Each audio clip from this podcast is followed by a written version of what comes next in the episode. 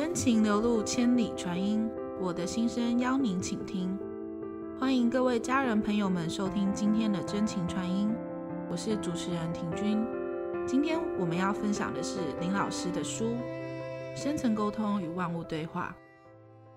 记得有一次到一个朋友经营的法式餐厅用餐，看到其中有一盏壁灯已经熄掉了，另外一盏一闪一闪的。在用餐时，朋友来跟我打招呼，我顺口问他：“你们餐厅最近是不是人事上有些问题？”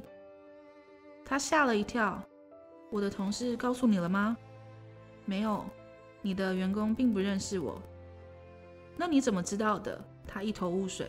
“很简单，因为你们家的壁灯告诉了我，而且没有判断错误的话，应该是有两个人出了状况。”“对耶。”餐厅是有两个厨师闹得很厉害，有一个确定要离职，另外一个还在考虑要不要离职。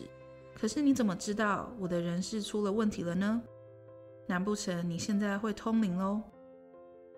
我们认识这么久了，你也知道我不会通灵，因为我融入壁灯，他告诉我这个讯息，我解释给他听，这个原理并不难。这家餐厅你是老板。你和全体员工共同创造这个物质环境，并使用这家餐厅所有的物质环境。餐厅里的物质有状况，代表有人心出了问题。尤其电灯代表光亮，灯熄了就表示有人心暗了，想离开了。灯一闪一闪，代表另外有人目前的心正在犹豫不决。所以我才断定有两个人出了问题，太不可思议了。目前人事状况确实如此，他直呼不可思议。谈起这个案例，就是让各位朋友了解万物是可以沟通的，也希望透过本书让大家了解深层沟通的原理，如何做到与万物沟通对话，如何与万物沟通的一些基本步骤。以及提供许多精彩的实例供大家参考。